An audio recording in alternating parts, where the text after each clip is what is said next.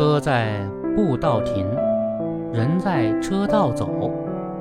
记者日前走访发现，城市街道人行道道路拥挤现象突出，有的步道逼仄狭窄，两人相向而行都只能收腹侧身而过；有的地段行人与非机动车挤在一起，人来车往，混乱不堪。还有些区域几乎成了自行车停车场，行人只能借道非机动车道，甚至机动车道。如此场面，别说爱遛弯的市民兴致缺缺，给正常通行埋下安全隐患，市容市貌也随之减分。何以至此？表层原因是车多人多，地儿不够用。以三里屯来说，一直是北京颇为热闹的商业区。前段时间，一条不算十分宽敞的步道又被划出两排自行车停放区，留给行人的空间就更少了。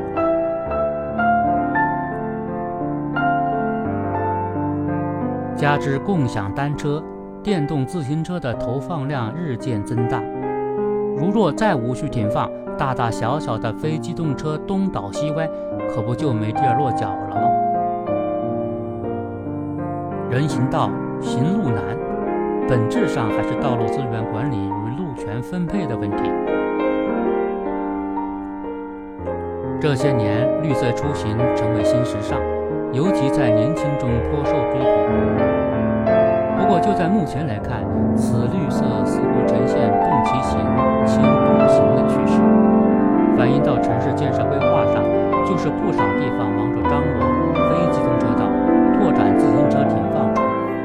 却忽视了行人的需求。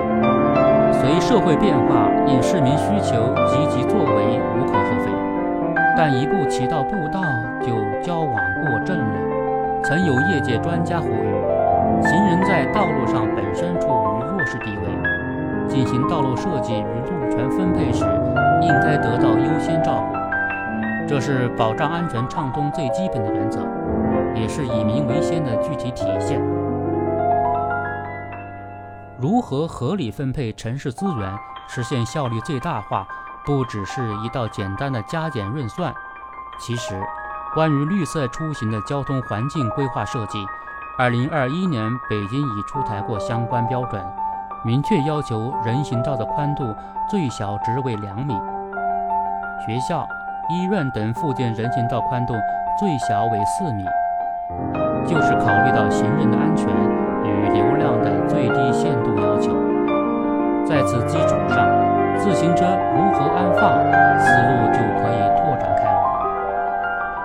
比如，别把眼光只盯在路边和路面，不妨看看室内是否有其他合适的场所。再比如，运用大数据，关注共享单车的潮汐停放规律，及时进行疏解等，加大技术引入。推进管理创新，相关责任主体试着探索并腾挪出更多的空间，就可能跳出与步道你进我退的尴尬，形成和谐共存、有序衔接的慢行交通系统。城市空间的方便舒适有赖精心打理，尤其对寸土寸金的大城市来说。人口众多带来多元诉求，但公共资源又相对有限，在增量与存量之间如何抉择，在不同群体间如何平衡，考验城市管理者的智慧与责任。始终以人为本，关注参差多态的需求，才能让各个群体各得其所，各美其美。